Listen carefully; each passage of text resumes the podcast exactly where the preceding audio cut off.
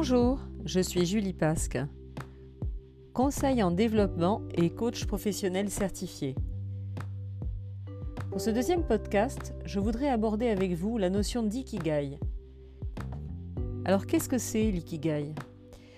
En fait, c'est un terme japonais qui signifie en gros euh, raison de vivre, mais raison de vivre dans le sens euh, mission, euh, vocation professionnelle.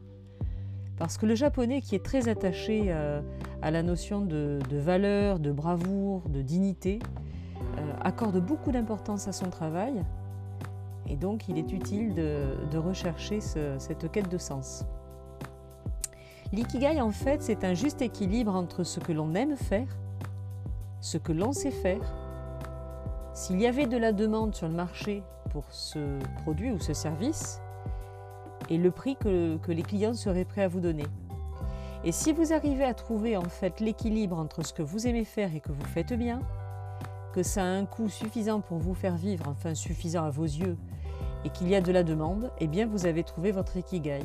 Voilà. Alors dit comme ça, ça paraît tout simple et en fait ça ne l'est pas. Ça ne l'est pas, mais c'est une gymnastique intéressante à, pratiquer. Pourquoi? Parce qu'en fait, euh, on va parfois se rendre compte, alors au premier abord, on se rend compte de rien du tout. Hein. Au premier abord, on, a plein de petites voix dans la tête qui disent euh, Oula, alors si tu crois que tu vas pouvoir être payé pour quelque chose qui te plaît, euh, voilà. Ça, il y, a ça. Il y a aussi euh, la petite voix qui dit Ah bon, tu sais faire ça? Ah non, mais tu sais pas le faire. Il y a une, autre petite voix pardon, qui va dire Mais tu le fais pas bien.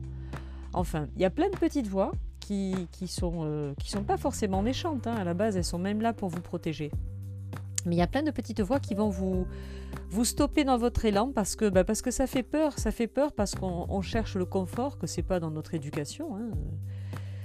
On a tous bien compris qu'il faut souffrir pour être belle, euh, qu'il faut en gros pour en baver pour être bien payé, etc. etc. Euh, dans la notion d'ikigai, on, va essayer d'oublier tout ça et de se focaliser voilà, sur ce que l'on aime faire, que l'on fait bien, euh, pour ce pourquoi on pourrait être payé parce qu'il y a de la demande.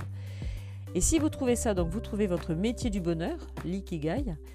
Et si vous ne le trouvez pas, ben, il ne faut pas être malheureux pour autant parce que comme je le disais tout à l'heure, c'est une gymnastique intéressante puisqu'elle va en tout cas vous permettre de vous poser des questions et de pouvoir décider si ce que vous faites vous plaît, euh, vous plaît pas, s'il faut changer de travail ou pas.